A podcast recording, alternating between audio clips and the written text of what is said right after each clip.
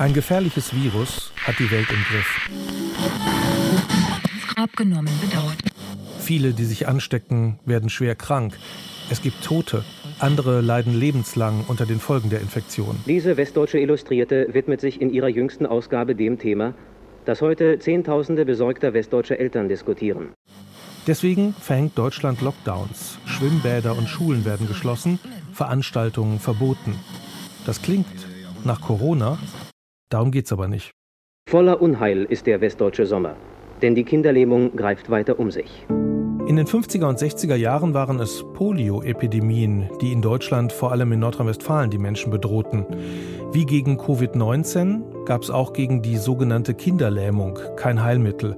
Und wie in der Corona-Pandemie gab es einen Wettlauf um die Impfstoffe und eine Konkurrenz der politischen Systeme. Also in der Tat ist das Impfen oder überhaupt der Kampf gegen Pandemien, Epidemien immer ein Leistungstest auf den Staat. Und deshalb ist die Impfquote einerseits natürlich wichtig, weil wir dafür dann wirklich besser geschützt sind, aber andererseits immer auch ein Vergleich, ein Leistungsvergleich der Staaten. Wer hat die höhere Impfquote, wer ist das gesündere und damit auch das bessere System. Und das ist etwas, was seit dem 19. Jahrhundert immer wieder für internationale Reibereien auch sorgt. Malte Thiessen ist das, Historiker, der mit uns in die Geschichte des Impfens guckt. Da kennt er sich aus. Er hat mit seiner Forschung auf dem Gebiet gezeigt, dass das nicht nur eine medizinische Geschichte ist, sondern auch eine politische. In Pandemien leiden Menschen bis heute darunter, dass Staaten in den Leistungsvergleich gehen, anstatt in die Kooperation. Deutschlandfunk. Der Rest ist Geschichte. Ich bin Jörg Biesler. Host von Der Rest ist Geschichte. Das ist der Podcast, in dem es um Fragen geht, die uns heute beschäftigen. Oft haben sich Menschen die auch schon früher gestellt und mit dem Blick auf die Geschichte sehen wir vielleicht auch das heute klarer. In dieser Episode geht's ums Impfen. Kennen wir alle, haben die meisten von euch sicher gerade mehrmals hinter sich gebracht. In Turnhallen und Gesundheitsämtern, beim Hausarzt oder bei der Arbeit. Ich konnte das gar nicht abwarten, weil ich mir wirklich Sorgen gemacht habe, was passiert, wenn ich krank werde und vielleicht andere anstecke. Erstmal aber gab es ja gar keinen Impfstoff, sondern ein Wettrennen darum und harte Konkurrenz. Die gibt's bis heute. China will den BioNTech-Impfstoff nicht haben und Europa hat den russischen Impfstoff Sputnik V nicht zugelassen, obwohl der als erster fertig war. Viele Forscher hatten medizinische Vorbehalte gegen Sputnik, aber es geht beim Impfen immer auch um Politik, um einen staatlichen Leistungstest, wie Malte Thiessen sagt. Und das sieht man auch daran, wie die Staaten sich in der Polioepidemie der 60er Jahre verhalten haben. Damals grassierte Polio auch in der Bundesrepublik. Die Infektion wird durch ein Virus übertragen, entweder durch persönlichen Kontakt oder über das Wasser. Hauptsächlich Kinder erkranken, daher nennt man die Infektion auch Kinderlähmung. Das Virus greift das Nervensystem an. Das führt zu Lähmungen, sehr unterschiedlichen Lähmungen. Oft sind die Beine betroffen, auch Arme und andere Körperteile, in schlimmeren Fällen auch die Brustmuskulatur. Und im schlimmsten Fall können die Patienten deshalb nicht mehr atmen. In Eschweiler im Kreis Aachen starb ein elfjähriges Mädchen den Erstickungstod der Poliomyelitis. 1961 erkrankten in der Bundesrepublik Tausende, Hunderte starben. Ein Heilmittel gegen Polio gibt es bis heute nicht, aber eine Impfung, die gab es schon damals. Und die DDR hatte die Krankheit damit seit 1960 sehr erfolgreich zurückgedrängt. Darüber berichtete auch das DDR-Fernsehen. Auch bei den Erwachsenen handelten die meisten nach dem Grundsatz, Vorbeugen ist besser als heilen. Viele Arbeiter der Eisen- und Stahlwerke kamen zur Immunisierung in die Poliklinik ihres Betriebes. Zum einen geht die DDR sehr viel rigider vor bei Impfprogrammen. Da wird ähm, ziemlich schnell, nach wenigen Jahren, wenn die Impfstoffe eingeführt werden, werden eigentlich auf fast alle Impfstoffe Pflichten erklärt. Die sind alle verpflichtend. Und es gehört in der DDR, gehört das Impfen auch ganz anders zum Selbstverständnis dazu. Das hängt damit zusammen, dass der Sozialismus sich als eine neue Gesellschaft entwirft, die sozusagen die Zukunft im Kollektiv neu gestalten möchte. Und diese Vorstellung, dass wir sozusagen planmäßig die Zeit planen können, die Gesellschaft planen können, das ist beim Impfen sozusagen in Reihenform materialisiert. Also das Impfen ist sozusagen das Symbol für die Planbarkeit von Zeit, von Zukunft, von Gesellschaft im Kollektiv. Oder wie die DDR-Führung das formulierte, Sozialismus ist die beste Prophylaxe und Prophylaxe ist der beste Sozialismus. Der Historiker Malte Thiessen leitet das Institut für Westfälische Geschichte. Er hat sich mit einer Studie übers Impfen in Deutschland habilitiert. Das ist ein ganz wunderbares Forschungsfeld, gerade als Historiker, weil beim Impfen, da knallt es immer richtig. Und da geht es um Solidarität, um Schutz und deshalb ist da immer ordentlich Stimmung. Und das ist natürlich besonders interessant, weil das viel aussagt über Gesellschaften, über Ängste, über Hoffnung, über Sicherheitsvorstellungen. In der DDR ist es damals Pflicht, sich impfen zu lassen gegen Polio. Der Impfstoff kam aus der Sowjetunion und im Sommer 1961, wenige Wochen vor dem Mauerbau, bietet Ostberlin der Bundesrepublik drei Millionen Dosen davon an. Die DDR-Führung schreibt am 30. Juni 1961 ein Telegramm an Bundeskanzler Adenauer. In der Deutschen Demokratischen Republik ist die gesamte Bevölkerung bis zum 40. Lebensjahr mit diesem Impfstoff aus der Sowjetunion geimpft worden. Wir sind frei von der gefährlichen Seuche. Die Regierung der Deutschen Demokratischen Republik bietet Ihnen an, sofort drei Millionen Einheiten des Impfstoffes von Sabin Chumakov zu liefern. Da es sich um eine Schluckimpfung handelt, lässt sich die Rettungsaktion schnell und unkompliziert durchführen. Das wird sozusagen genüsslich auch noch unterstrichen. In anderen Protokollen spricht man sogar von Entwicklungshilfe im Westen. Und genauso ist, glaube ich, dieses Angebot auch zu verstehen. Die DDR versteht das als ein, ja, ein Propagandacoup, um zu zeigen, wir haben die Nase vorn, bei uns funktioniert der Laden. Und hier im Westen, ihr geht sprichwörtlich über Leichen, weil ihr eure Bevölkerung nicht schützt. Und deshalb ist dieses Angebot, sorgt natürlich auch für große Aufregung auch im Westen. Hatte der Westen eine Chance, das Angebot anzunehmen? Also ich glaube, Adenauer hätte über einen ziemlich langen Schatten springen müssen. Und das tat er nicht. Am 1. Juli antwortete das zuständige Bonner Innenministerium, ein Gesundheitsministerium gab es noch nicht. Es dürfte allzu offenkundig sein, dass die Regierung der DDR einen politischen und psychologischen Effekt erreichen will ist vielleicht nicht so ganz falsch der Eindruck, weil man verstehen muss, dass in der Zeit auch die DDR stark unter Druck steht. In der DDR läuft die Versorgung auch nicht ideal. Zum Beispiel gibt es äh, Butterlieferungen aus dem Westen und auch das schlachtet der Westen natürlich prestigeträchtig aus. Man freut sich natürlich auch, dem Systemgegner da eins auswischen zu können. Und insofern ist vor diesem Hintergrund auch natürlich das Impfangebot aus dem Osten zu verstehen und wird dann Adenauer nahegelegt, das bitte nicht anzunehmen. Über den in Moskau hergestellten und in der DDR in großem Umfang verwendeten Impfstoff von Sabin Chumakov liegen bisher keine sicheren Angaben vor. Kennen wir ja noch aus der Corona-Pandemie. Da war es genauso. Ich frage mich, ob die Sorge wirklich begründet war. Das heißt, ich frage das Malte Thiessen.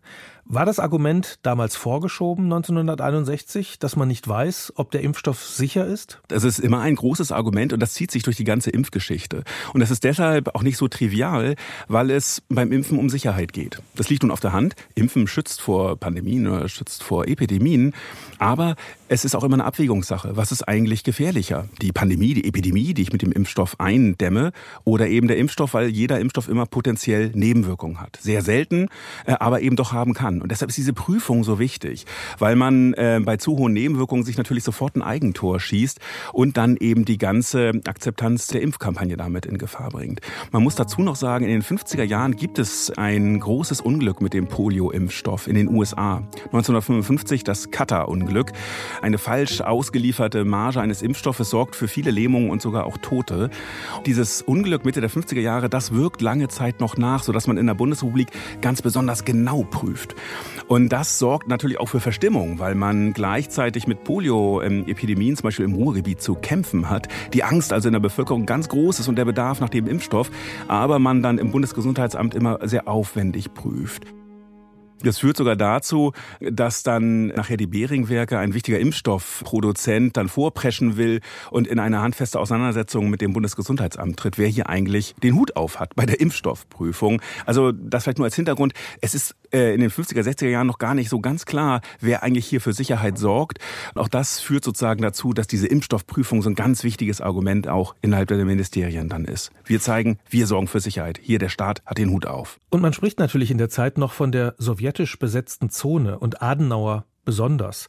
Man hat vielleicht noch sein die Sowjetzone, wie er das so rheinisch sagt, im Ohr. Nach alledem, was sie in den letzten Jahren in der Sowjetzone erreicht hat, und es gibt ja dieses überlieferte Bonmot von ihm, in Deutz, also in Köln auf der anderen Rheinseite, beginnt der Bolschewismus. Der hatte quasi aus seiner Position gar keine Chance zu sagen, vielen Dank. In der Tat ist tatsächlich äh, gerade in den 50er, 60er Jahren der Antikommunismus so präsent in der politischen Kultur, dass ein solches Angebot hohen politischen Schaden gebracht hätte. Übrigens nicht nur in der CDU, sondern auch in der SPD, die ja auch sehr genau auf Abgrenzung achtet, auch achten muss, mit Blick dann auf äh, auch interne Konflikte, auch in der SPD, wie man denn eigentlich jetzt mit dem SED-Regime, wie es dann heißt, eben umgeht. Und in der Tat ist dieses Angebot also eigentlich ein ganz geschickter Schachzug der DDR, um tatsächlich für großen Unfrieden in innerhalb der Bundesrepublik zu sorgen, sowohl politisch innerhalb der Parteien, aber vor allem natürlich auch die Bevölkerung aufzubringen.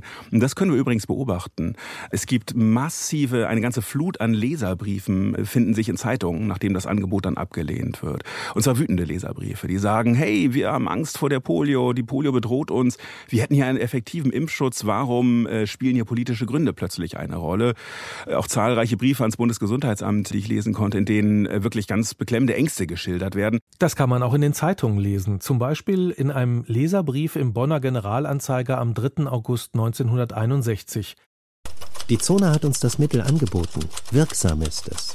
Menschen erkranken und sterben, weil unsere Behörden augenscheinlich nicht auf diesen Fall vorbereitet sind, weil sie aus ganz augenscheinlich politischen Gründen ein wirksames Mittel ablehnen und lieber Menschen sterben lassen. Wer treibt denn nun aus politischen Gründen Spiel mit Menschenleben? Dieses Angebot der DDR, das äh, sorgt für Unfrieden im Westen. Das ist also insofern in der Hinsicht ein voller Erfolg aus Perspektive der DDR.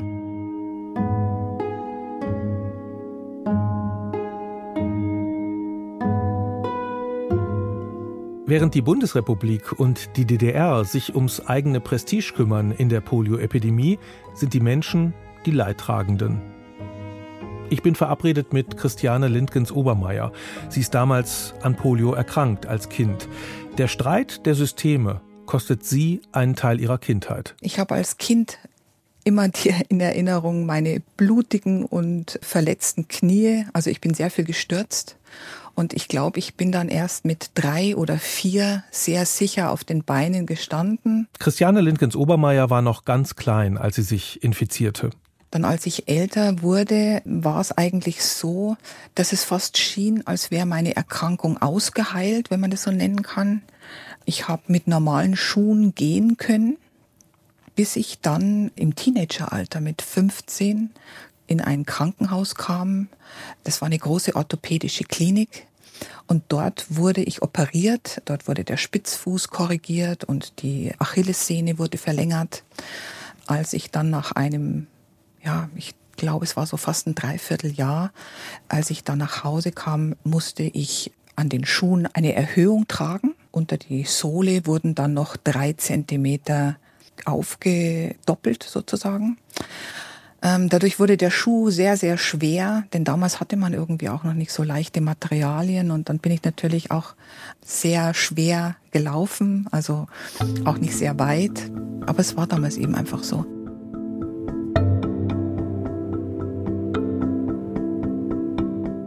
Ich habe auf vieles verzichten müssen natürlich, auf verschiedene Sportarten. Ich wollte so gern Schlittschuh laufen zum Beispiel oder Skifahren oder sowas war überhaupt nicht möglich. War dann aber sehr glücklich mit dem Fahrrad und dadurch konnte ich natürlich auch Strecken bewältigen, die ich zu Fuß jetzt nicht laufen konnte. Das war ganz gut.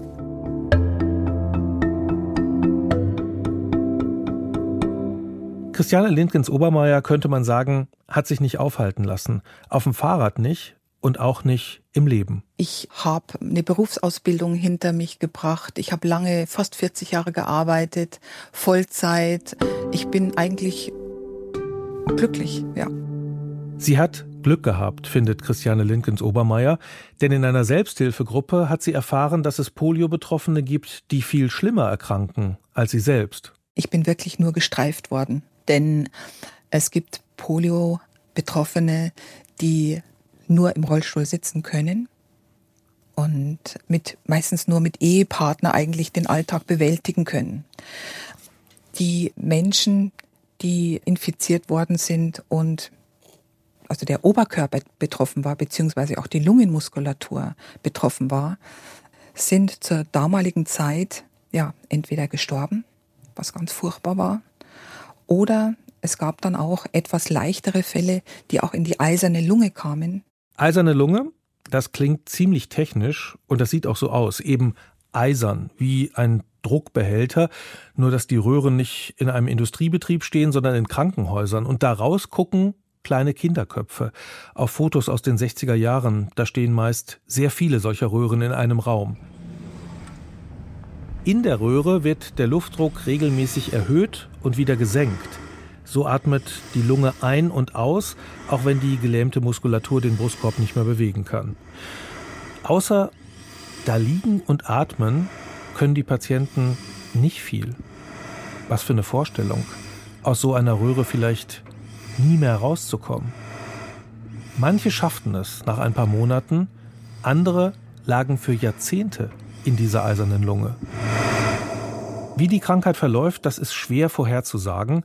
Polioschübe kann es nämlich auch noch Jahre nach der Infektion geben. Und das ganz Schreckliche ist eigentlich dabei, dass wenn man so die Jugendzeit und vielleicht auch in den 20er und 30ern das Leben gestaltet mit Beruf, mit Berufsausbildung, vielleicht sogar mit Ehe, mit Kindern, das Leben ganz gut bewältigen konnte, weil so eine Art Stillstand da war und man mit der Problematik, mit der man leben musste, ganz gut das Leben hinkriegen konnte. Und doch auf einmal mit 50 oder vielleicht auch schon eher auf einmal Probleme auftauchen, wo die Muskulatur anfängt, sich zurückzubilden. Also Muskelatrophien zeigen sich auf einmal, Schmerzen sind da. Probleme der Aufmerksamkeit, eine ungeheure Müdigkeit, dieses Fatigue-Syndrom gehört auch dazu. All diese Beschwerden treten dann quasi so nochmal auf und bis in den 80ern wusste man von diesen Spätfolgen des Poliosyndroms nichts, bis dann irgendwann in den 80ern aus der USA die Information kam, dass es dieses Postpolio-Syndrom gibt. Ich finde, das klingt wie bei Corona. Damit haben ja auch viele Menschen lange Zeit zu tun.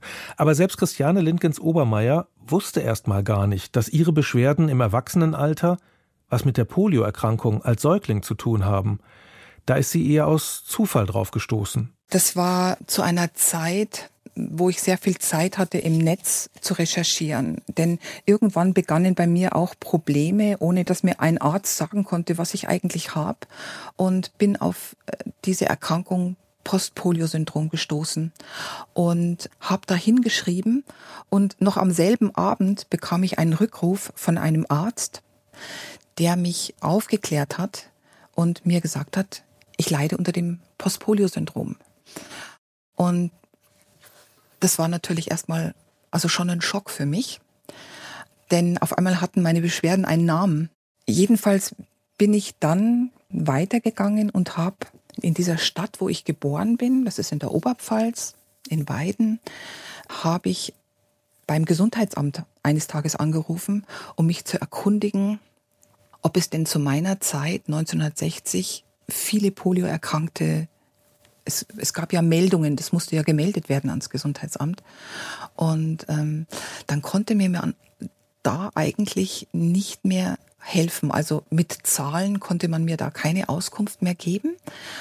Aber die nette Dame dort hat mir dann vorgelesen, dass es zu dieser Zeit, als ich infiziert wurde, in der ehemaligen DDR schon längst Poliovakzine gab und Menschen geimpft wurden und wir im Westen noch keine Möglichkeiten hatten, uns da impfen zu lassen und Vorkehrungen zu treffen. Und das hat mich also dann schon bestürzt und ja, nachdenklich gemacht. Was wäre, wenn? Hat sie sich die Frage mal gestellt? Bei aller Tapferkeit? Ich hätte mich schon gefragt, wie wäre mein Leben verlaufen, wenn ich nicht krank geworden wäre, wenn es vielleicht die Impfung gegeben hätte, auch in der Bundesrepublik? Und Christiane Lindgens Obermeier? Ich habe natürlich in meinem Leben viele Dinge erreicht und geschafft und gemacht, aber denk mir schon, wenn ich gesund geblieben wäre, hätte mein Leben sicher anders ausgesehen und hätte vielleicht einen ganz anderen Weg eingeschlagen. Und sowas lässt einen dann nicht so in Ruhe. Ja, es ist, ähm, der Gedanke ist dann schon ab und zu da. es ist schwierig darüber zu sprechen, das habe ich jetzt schon gemerkt, mich auf einmal mit meiner Vergangenheit so auseinanderzusetzen und auch mit dieser Erkrankung nochmal so auseinanderzusetzen, dass ich darüber spreche. Das ist gar nicht so einfach. Nee. Und dann die Worte zu finden, die richtigen. Es ist äh, schwierig.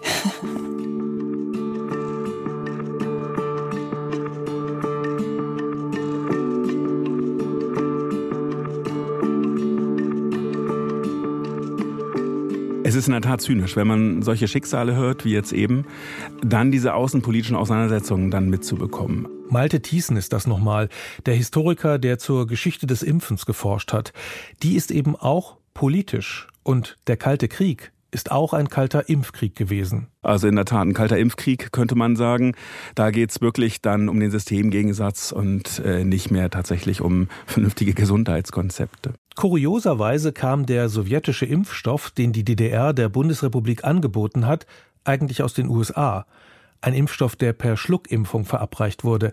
Entwickelt hat ihn Albert Sabin. Weiterentwickelt und getestet wurde er dann auf der anderen Seite des eisernen Vorhangs. Sabin, der Erfinder der Polio-Schluckimpfung, war damals weltweit unterwegs und auch in Deutschland. Ich bin hier in München als Gast der Europäischen Vereinigung gegen Kinderlähmung. 1959 hat er dort gesprochen und das sogar auf Deutsch. Vakzine, welche ich entwickelt habe, zu berichten. Heute vorliegende Ergebnisse zeigen, dass das neue Mittel völlig unschädlich war Albert Sabin, amerikanischer Kinderarzt und Impfstoffentwickler, dessen Schluckimpfung dann in der Sowjetunion zum Erfolg wird. Wie kam das? Ronald D. Gerste weiß das, der lebt auch in den USA, in Washington. Er ist Medizinjournalist und Sachbuchautor. Hallo? Hallo, Herr Gerste, Jörg Biesler hier. Herr Biesler, seien Sie gegrüßt. Der Herr Biesler aus Gelsenkirchen. Woher wissen Sie das denn? Im Internet findet man alles. Ich habe mich kurz informiert und habe gesehen, dass Sie sozusagen fast Nachbar sind, denn ich bin aus Düsseldorf und nicht. ich habe auch regelmäßig das Vergnügen für die Ruhr-Universität Bochum was zu tun. Also trotz der großen räumlichen äh, Distanz offenbar doch Gemeinsamkeiten. Nehmen Sie sich eigentlich schon auf? Was mache ich? Nee, noch nicht. Das, Ah, ich okay. habe das in der, in der anderen Hand. Ich habe jetzt mal das Landline-Telefon gesucht, weil das benutzt man heutzutage kaum noch, aber es funktioniert prima. Und ich habe in der anderen Hand hier und äh, das, das iPhone und werde auf Ihr Kommando sozusagen diese, diesen kleinen roten Button da unten nehmen. Und den kleinen roten Button, den hat er jetzt gedrückt, Ronald Gerste. Er hat Bücher geschrieben über die Geschichte der Medizin. Eines davon heißt Die Heilung der Welt. Und mit Polio hat er sich auch beschäftigt. Also wie wichtig die Polio-Impfung war, das können wir heute uns eigentlich kaum vorstellen. Wenn man alte Fotos sieht aus Krankenhäusern, noch aus den 50er Jahren des 20. Jahrhunderts, da ist ein entsetzlicher Anblick, da stehen teilweise Dutzende von eisernen Lungen, wo kleine Kinder drin liegen, die gar nicht anders leben können, die ihr Leben in diesen eisernen Lungen verbracht haben. Das heißt, die Kinderlähmung, die, die Poliomyelitis war eine Seuche, die gefürchtet war, die ganze Familien ja schwerst in Mitleidenschaft gezogen hat und die Polio-Impfung vor allen Dingen die relativ einfach zu applizierende Schluckimpfung war ein enormer Erfolg und das sehen wir auch daran, dass heute Polio fast ausgestorben ist, beziehungsweise dass wenn es mal einen Polio-Fall gibt, der sofort Schlagzeilen macht, weil es so etwas Ungewöhnliches ist. Also das ist eine, eine Geißel der Menschheit gewesen, die wirklich in ganz kurzer Zeit fast vollständig ausgerottet werden konnte. Der Impfstoff wurde maßgeblich in den USA entwickelt. Wie kam es dazu, dass gerade die USA so ein Interesse daran hatten, Polio-Impfstoffe zu entwickeln? Oder waren die technologisch so weit vorne? Die waren technologisch relativ weit vorne, aber es hatte dann noch einen biografischen Grund. Geschichte wird ja immer auch von Menschen geschrieben. Die USA sind das einzige nennenswert große Land der Welt, meiner Kenntnis nach zumindest, die einen Präsidenten hatten, der an Polio erkrankt war. Zwölf Jahre lang in, in den schwierigsten Zeiten von Weltwirtschaftskrise und Zweitem Weltkrieg regierte Franklin Delano Roosevelt, der äh, im Rollstuhl saß, was vielen Menschen damals nicht bewusst war. Das heißt, die Aufmerksamkeit wurde dann, gerade auch weil Kampagnen gestartet wurden gegen Polio, war sehr, sehr groß in den USA, sodass dort beträchtliche Forschungsanstrengungen möglich waren. Insgesamt muss man aber sagen, war es eher so eine Art äh, Kooperation. Da kommen wir vielleicht gleich nochmal drauf. Aber in den Mhm. USA zentral war zum Beispiel Albert Sabin, der ähm, diesen Lebensschluck-Impfstoff entwickelt hat, aber ursprünglich auch gar nicht aus den USA kam. Der hat eine bewegte Geschichte hinter sich. Ja, richtig. Albert Sabin ist 1906 in Bialystok geboren. Es gehört heute zu Polen, war damals Teil des russischen Zarenreiches und das war ja ein Land, wo immer wieder jüdische Mitmenschen Pogromen ausgesetzt waren. Und er hatte viele Jahre später eben, da war er schon in den 80ern, Rückblick auf seine Kindheit getan und hat unter anderem erzählt, dass er auf eine deutsche Schule gegangen ist während des Ersten Weltkriegs noch, als die Deutschen es besetzt haben. Und dann, als der, die Sowjetregierung kam, äh, hat man sich zur Auswanderung in die USA entschlossen, wo aber schon Verwandte waren. Das heißt, er hat also eine relativ günstige Ausgangssituation vorgefunden und in den USA dann auch relativ schnell Fuß gefasst. Er war auch sehr fleißig, hat also teilweise nach dem Schulbesuch noch abends endlos lange Englisch gelernt, dass er dann bald wirklich perfekt sprechen konnte. Wie kommt es dazu, dass der quasi eine der Speerspitzen der US-amerikanischen Impfstoffforschung wird? Er ist in die äh, medizinische Forschung gegangen bei dem damals neuen Rockefeller Institut in New York und er hat sich immer schon früh für Viren und für übertragbare Krankheiten interessiert. Eine Rolle hat sicher auch gespielt, dass er 1939, 40, als die USA so allmählich auch in den Zweiten Weltkrieg hineinschlitterten, dann äh, zur Army gegangen ist und sich da vor allen Dingen mit Infektionskrankheiten beschäftigt, vor allem der Pneumonie, also der Lungenentzündung, die ja äh, für Soldaten, gerade jene, die nach Übersee geschickt waren, damals sehr, sehr bedrohlich bedrohlich war. Aber er war nicht der Einzige, der geforscht hat. Es gibt sozusagen einen großen Rivalen, Jonas Salk. Ja. Warum eigentlich waren die beiden so große Rivalen, wie man lesen kann? Also zum einen gibt es natürlich sehr große biografische Ähnlichkeiten. Beide waren aus dem heutigen Pullen stammende äh, jüdische Neuamerikaner. Beide, vor allen Dingen Sabin, muss man sagen, waren auch äh, sehr an, an Selbstdarstellung interessiert. Und sie beide waren sehr smart und sehr, sehr fleißig. Das sind sicherlich die Gemeinsamkeiten. Aber wenn zwei Forscher, die auch noch ein bestimmtes Ego haben, sich einem Thema widmen, dann bleibt es nicht aus, dass da ein Konkurrenzverhältnis kommt. Das haben wir immer wieder erlebt in der Geschichte der Wissenschaft. Und das ist bei den beiden auch der Fall gewesen. Beide sind Ärzte und beide haben auch, das ist vielleicht noch ein Grund dafür, warum sie sich dafür so sehr interessieren, in den 30er Jahren eine schlimme Polio-Infektionswelle in New York miterlebt. Richtig, Polio grassierte immer wieder. New York war schwer betroffen. New York war ja bemerkenswerterweise auch die Stadt, wo im 2022 dieser eine äh, schlagzeilenmachende Polio-Fall auftrat. Nein, sie haben das aus nächster Nähe beobachten können und das motivierte natürlich auch. Und dann, wie gesagt, der Präsident damals war ein Polio-Patient. Wie aber helfen. Albert Sabin und Jonas Salk waren Anhänger zweier unterschiedlicher Strategien. Salk hat einen Totimpfstoff entwickelt, der gespritzt wurde. Sabin einen Lebendimpfstoff. Die Viren waren nur abgeschwächt. Der wurde dann in einer Flüssigkeit auf ein Stück Zucker geträufelt. Eine Schluckimpfung eben. Welche Impfung die beste Wirkung und die wenigsten Nebenwirkungen hatte, das war die Frage. Vor allem, ob man sich durch die Lebendviren anstecken konnte. Man muss sagen, die meisten Fälle, von den wenigen Fällen von Polio, die es heute gibt, die kommen nicht von Wildtyp-Viren, sondern die kommen von dem Lebendimpfstoff von Seven. Das war auch der Fall in New York 2022, wenn äh, von einer Person diese Viren ausgeschieden wären, durch die Schluckimpfung erhalten, ausgeschieden werden und von jemandem, der gar keine Immunität hat, aufgenommen. Also deswegen ist ja auch vielerorts, auch in Deutschland, wieder auf den anderen, den Sorgschen Impfstoff übergegangen worden. Auch wieder zwei Ideologien. So wie sich die politischen Blöcke gestritten haben, wer es am besten macht, so eine Konkurrenz hatten auch Albert Sabin und Jonas Salk. Ganz genau. Die haben sich beide dann auch wirklich verbal schwer in die Haare gekriegt und gegenseitig Vorwürfe gemacht. Und dieser Gedanke, dass da ein lebendes Virus aufgenommen wird, wenn auch abgeschwächt, war natürlich ein Argument zugunsten von Zorg. Das Gegenargument war natürlich auch die wahnsinnig leichte, für die Kinder angenehme Aufnahme des Sabinschen Impfstoffs, nämlich durch Schluckimpfung. Das ist für jedes Kind besser als der Zorgsche Impfstoff, denn der muss mit einer kleinen Nadel gespritzt werden. In den USA musste man sich dann entscheiden für einen der beiden. Für welchen hat man sich entschieden? Man hat sich zunächst für den Zorg-Impfstoff entschieden und dann aber hat ein Ereignis auf der anderen Seite der Welt, nämlich beim ideologischen Gegner, bei dem Seven beteiligt war, dafür gesorgt, dass es zu einem Stimmungswandel kam. Nämlich, was war das Ereignis? Nun, Sabin hat mit der Sowjetunion kooperiert und hat dort äh, Bürgerinnen und Bürger der, der Sowjetunion großer Zahlen mit seinem Impfstoff impfen können. 20 Millionen heißt es zunächst in der Sowjetunion. Wahrscheinlich waren es an die 100 Millionen schließlich in den Staaten des Warschauer Paktes. Und das war ein Riesenerfolg. Denn diese Menschen waren fortan sofort immun. Nebenwirkungen oder solche Fälle, wie wir sie eben besprochen haben, waren sicherlich extrem selten. Man mag jetzt auch noch sich fragen, ob die im Sowjetsystem auch direkte publik geworden wären. Und der Ostblock, die Sowjetunion und ihre Verbündeten hatte auf einmal einen gewaltigen, natürlich auch propagandistischen Vorsprung in dem, was man damals durchaus The Vaccine Race, das Wettrennen um den Impfstoff nannte. Das war eine der Konkurrenzkämpfe zwischen den Systemen, neben dem Arms Race, dem Wettlauf der Waffen und vor allen Dingen dann im 60er Jahren dem Race to the Moon, dem Wettlauf zum Mond. Verbindungen in die Sowjetunion hatte Albert Sabin, weil er in Bialystok geboren wurde, damals noch Russland, später Polen.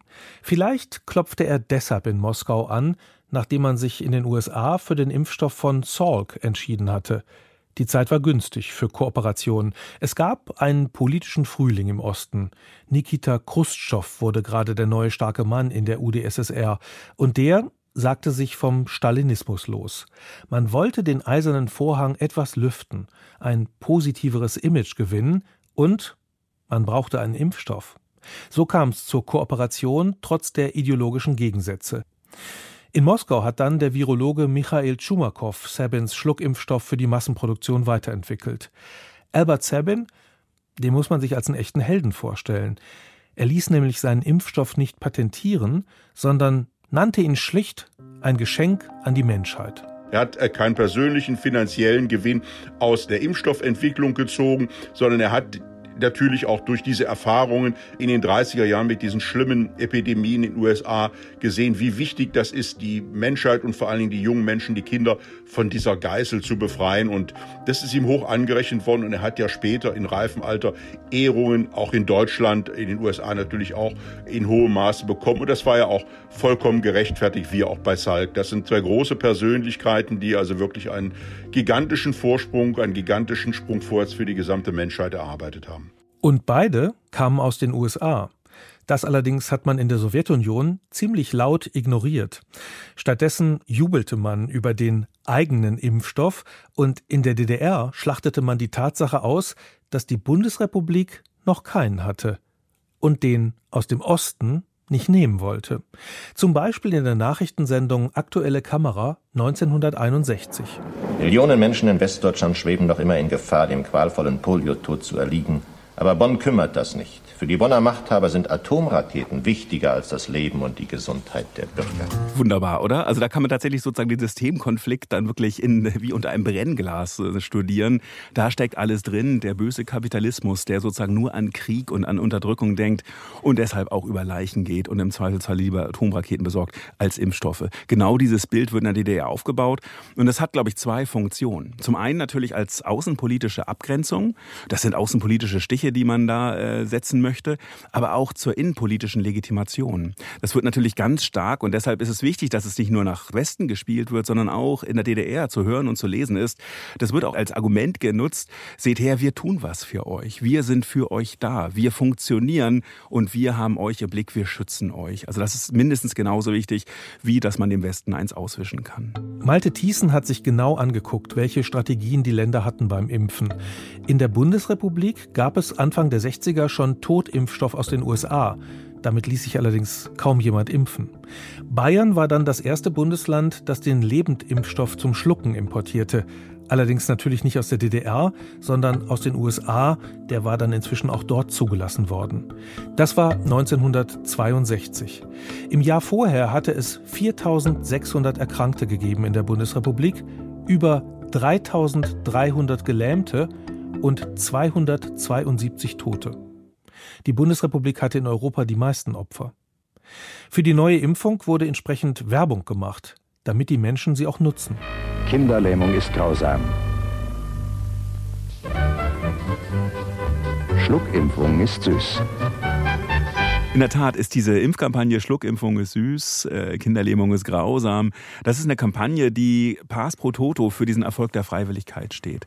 Man setzt auf massive Werbearbeit, man muss zugeben auch auf Schockbilder. Diese Werbekampagne, die ist durchzogen mit auch ziemlich drastischen Bildern von Kindern, die auf Krück durch äh, einsame Flure äh, Hat mich damals auch erwischt. Also ja. als ich das gesehen habe im Fernsehen, im, im WDR lief das ja als Werbetrailer sozusagen. Da habe ich mir als Kind auch gedacht, nee, das, so willst ich war sieben oder acht so willst du nicht. Äh Und also genau das, ne? Also das ist äh, eine Angstpolitik, muss man auch sagen, die da gefahren wird in den äh, 60er Jahren und die auch wirklich unter die Haut geht. Das sind wirklich schlimme Bilder, von denen man im Laufe der 70er Jahre dann auch irgendwann Abstand nimmt. Da sagt, nee, das geht nicht. Wir können hier nicht auf Schockwirkungen setzen, wir können nicht auf Angst setzen, sondern wir müssen auf Akzeptanz setzen durch Freiwilligkeit, durch Aufklärung. Da erreicht man dann sehr hohe Impfquoten, die dann ja bei der Polioimpfung beispielsweise wirklich einen großen Erfolg markieren. Was ich nicht gedacht hätte, die Impfpflicht ist da gar nicht unbedingt hilfreich, denn zwingen kann man ohnehin niemand. Viel wichtiger ist zu überzeugen, Vertrauen zu gewinnen. Das sieht Malte Thiessen an den tatsächlichen Impfquoten in der DDR. Auf den zweiten Blick, und das zeigen dann, wenn man mal genauer hinguckt, die Impfquoten dann nämlich auch, bröckelt diese hohe Impfquote ab den 60er Jahren. Da gibt's tatsächlich weite Kreise, in denen 20, 30, manchmal 40 Prozent nicht erreicht werden, obwohl eine, offiziell eine Impfpflicht besteht, die sich nicht impfen lassen. Und man setzt auch nicht mehr dann auf polizeilichen Druck und auf Zwang ab den 60er Jahren, sondern bietet Beratungstermine an, um dann sozusagen die Leute zu überzeugen, weil man das Gefühl hat, Zwang bringt sozusagen nichts. Das ist auf Dauer, hüllt das sozusagen den Zuspruch dann natürlich auch zur DDR aus. Das ist eine Erfahrung, die man in der Bundesrepublik übrigens ganz ähnlich macht. In der Bundesrepublik ist ein sehr interessanter Fall in den 50er, 60er Jahren, dass wir sozusagen zwei Systeme parallel haben. Wir haben die Impfpflicht, die besteht in der Bundesrepublik nämlich gegen die Pocken. Die Pockenimpfung ist bis zu ihrem Ende, Mitte, Ende der 70er Jahre, eine Pflichtimpfung. Und wir haben parallel in der Bundesrepublik dann eine freiwillige Impfung, nämlich zuerst die gegen Diphtherie, die gibt es schon seit den 50er Jahren und seit den 60er Jahren auch gegen Polio, die immer freiwillig bleibt. Und man vergleicht in der Bundesrepublik dann, was ist eigentlich hier effektiver und stellt etwas ganz Erstaunliches fest. Die Pflichtimpfung gegen Pocken hat durchweg niedrigere Impfquoten als die freiwilligen Impfungen gegen Diphtherie und Polio. Man denkt sogar darüber nach, in den 60er Jahren, Anfang der 60er Jahre noch in der Bundesrepublik, ob nicht Durchseuchung bei Polio doch das bessere Mittel wäre, trotz der Todesfälle. In der Tat ist man zum einen relativ pragmatisch. Das hängt damit zusammen, dass Pandemien und Epidemien in den 50er, 60er Jahren noch einen anderen Stellenwert haben als heute beispielsweise. Also sehr viel selbstverständlicher sind. Der Tod durch Infektionskrankheiten gehört im 20. Jahrhundert, zumindest in der ersten Hälfte, noch selbstverständlich dazu. Die Sorgen, die wir heute haben, dass man sozusagen im hohen Alter dann an Krebs oder an Kreislauferkrankungen stirbt, ist, klingt jetzt zynisch, aber ist tatsächlich in der Longue Durée eine Entwicklung, Entwicklung sozusagen eine gute Entwicklung, weil früher Menschen sehr viel früher und sehr viel mehr eben durch Infektionskrankheiten sterben. Und deshalb ist man zum Beispiel auch bei Scharlach oder bei Röteln, bei vielen anderen Krankheiten in den 50er, 60er Jahren, selbst bei der Tuberkulose, noch erstaunlich pragmatisch und setzt zum Teil sozusagen auf, genau, natürliche Immunisierung, wie man das so zynisch nennt, nämlich durch Seuchung. Das heißt, Menschen, die die Krankheit dann mitgemacht haben, sind danach immun und dann klappt das eben auch. Das ist etwas, was sozusagen erst mit der Erfolgsgeschichte des Impfens Impfens ab der zweiten Hälfte des 20. Jahrhunderts dann langsam passé ist. Das ist ein langer Lernprozess zur immunisierten Gesellschaft, wie man es dann nennen kann. Und das ist eigentlich erst ab den 70er, 80er Jahren der Fall. Seitdem sind wir systematisch auch durch Mehrfachimpfungen, durch äh, fast alle Infektionskrankheiten, gegen fast alle Infektionskrankheiten geschützt. Und seitdem ist Immunität für uns sozusagen selbstverständlich, geradezu ein Lebensgefühl. Und deshalb können wir uns kaum noch vorstellen, dass wir durch Infektionskrankheiten überhaupt bedroht sind. Deshalb war Corona für uns ja auch ein so großer Schock und dann am Anfang ja auch eine vielleicht so große Überraschung. Wie vorher Polio, auch wenn man damals noch eher mit Epidemien rechnete. Und wie bei Polio waren die Reaktionen der unterschiedlichen Länder eben unterschiedlich. China versuchte eine Null-Covid-Politik mit schärfsten Lockdowns und der Abriegelung ganzer Städte. Und wie China den BioNTech-Impfstoff nicht wollte, hat Europa den russischen Impfstoff abgelehnt. So eine Pandemie ist natürlich eine Ausnahmesituation. Aber deshalb zeigt sich da umso schärfer, welche Politik ein Land verfolgt und letztlich auch, wer es besser macht. Finde ich eine frustrierende Lehre aus der Geschichte, dass wir tatsächlich schon mal weiter waren als heute. Also die außen- und geopolitischen Abgrenzungen, die wir während der Covid-Pandemie erlebt haben oder zum Teil immer noch erleben, das ist wirklich beängstigend, weil selbst im Kalten Krieg, auf den Höhepunkten des Kalten Krieges, Ost und West dann zumindest äh, nach einiger Zeit doch äh, zusammenarbeiten konnten. Das eine Beispiel ist Polio. Polio auch in Bezug darauf, dass man in den 70er, 80er Jahren da sozusagen dann auch als WHO-Impfkampagne dann auch an einem Strang zog. Das noch bessere Beispiel ist aber tatsächlich die Pockenbekämpfung. Es gibt ein Pockenimpfprogramm der WHO, Ende der Mitte, Ende der 60er Jahre startet das.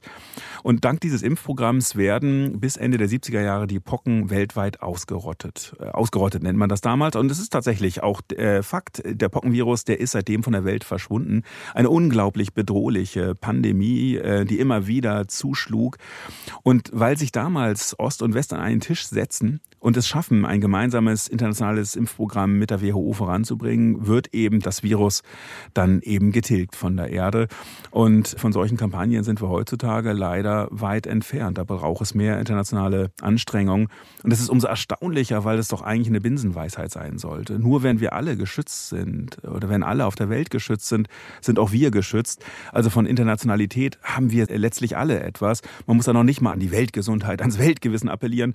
Es reicht eigentlich Eigennutz, um zu erkennen, dass internationale Kooperation so sinnvoll ist. Genauso ist das eigentlich auch in der Gesellschaft. Je mehr sich impfen lassen und geschützt sind, desto sicherer sind auch die ungeimpften, also die Gesellschaft insgesamt. Drei Viertel der Deutschen haben sich inzwischen gegen Corona impfen lassen, jetzt gerade im Frühjahr 2023. Immerhin. Aber Zweifel gab es ja auch, und die wurden laut artikuliert. Es ist aber umgekehrt natürlich deshalb auch der Protest gegen das Impfen ein Stück weit auch immer ein Indikator dafür, was eben nicht läuft. Oder weitergedacht, der Protest gegen das Impfen ist oft oder manchmal zumindest vielleicht gar kein Protest unbedingt gegen das Impfen, sondern nur die Projektionsfläche oder nur das Ventil für ganz andere Misstrauen, für ein Misstrauen gegen den Staat, gegen staatliche Einrichtungen, gegen die da oben, gegen die Systempresse oder was auch immer wir zum Beispiel 2020 von Querdenkern äh, zu hören bekamen. Das heißt, Vertrauen als Ressource des Impfens macht sich in vielerlei Hinsicht bemerkbar. Zum Beispiel auch, dass am Impfen ganz andere Fragen diskutiert werden. Also dass Impfen sozusagen immer ein Spielball ist für das Vertrauen, für den Zuspruch in den Staat, in staatliche Einrichtungen. Und gerade deshalb ist es umso wichtiger, dass man gut kommuniziert, dass man transparent umgeht und auf Aufklärung setzt und nicht auf Zwang und auf Druck, weil das untergräbt das Vertrauen dann meist umso mehr und mobilisiert den Protest dann oft sogar noch. Malte Thiessen, Historiker mit Schwerpunkt auf der Geschichte des Impfens in Deutschland. Alles ist politisch, das Impfen ganz besonders. Das habe ich gelernt in dieser Episode von Der Rest ist Geschichte. Das zeigt sich im Großen, wo die Staaten einander in Krisensituationen mit Misstrauen begegnen und jeder besser dastehen will als der andere, mit weniger Kranken, weniger Toten. Wie man das hinkriegt, das weiß am Anfang einer Infektionswelle keiner so genau. Deshalb wäre es eigentlich logisch, Informationen zu teilen und international zusammenzuarbeiten. Dann wären medizinisch alle Gewinner, politisch aber keiner. So weit sind wir offenbar noch nicht. Oder auch nicht mehr, wie Malte Thiessen meinte. Immerhin, Polio ist heute fast ausgerottet, dank der Impfung.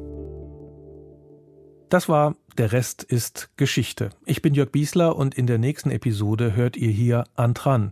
Dann geht's um die Diskussion über legale Sterbehilfe. Auch die gibt's nicht erst seit gestern. Ich glaube, es ist wirklich ganz extrem wichtig für jeden Einzelnen von uns da, eine Position für sich zu haben, weil ob wir das wollen oder nicht, das Thema Sterben kommt auf uns alle zu. Der Rest ist Geschichte findet ihr am einfachsten in der kostenlosen DLF-Audiothek und uns erreicht ihr per Mail an der Rest ist Geschichte, alles zusammengeschrieben, at deutschlandfunk.de. Wir freuen uns, wenn ihr uns schreibt, gern auch mit Fragen oder ihr schreibt uns, was wir besser machen können. Klar, in jedem Fall gibt's eine Antwort. Für diese Episode haben Maximilian Brose und Monika Dietrich recherchiert, Regie und Produktion Karina Schröder, Redaktion Monika Dietrich. Bis zum nächsten Mal.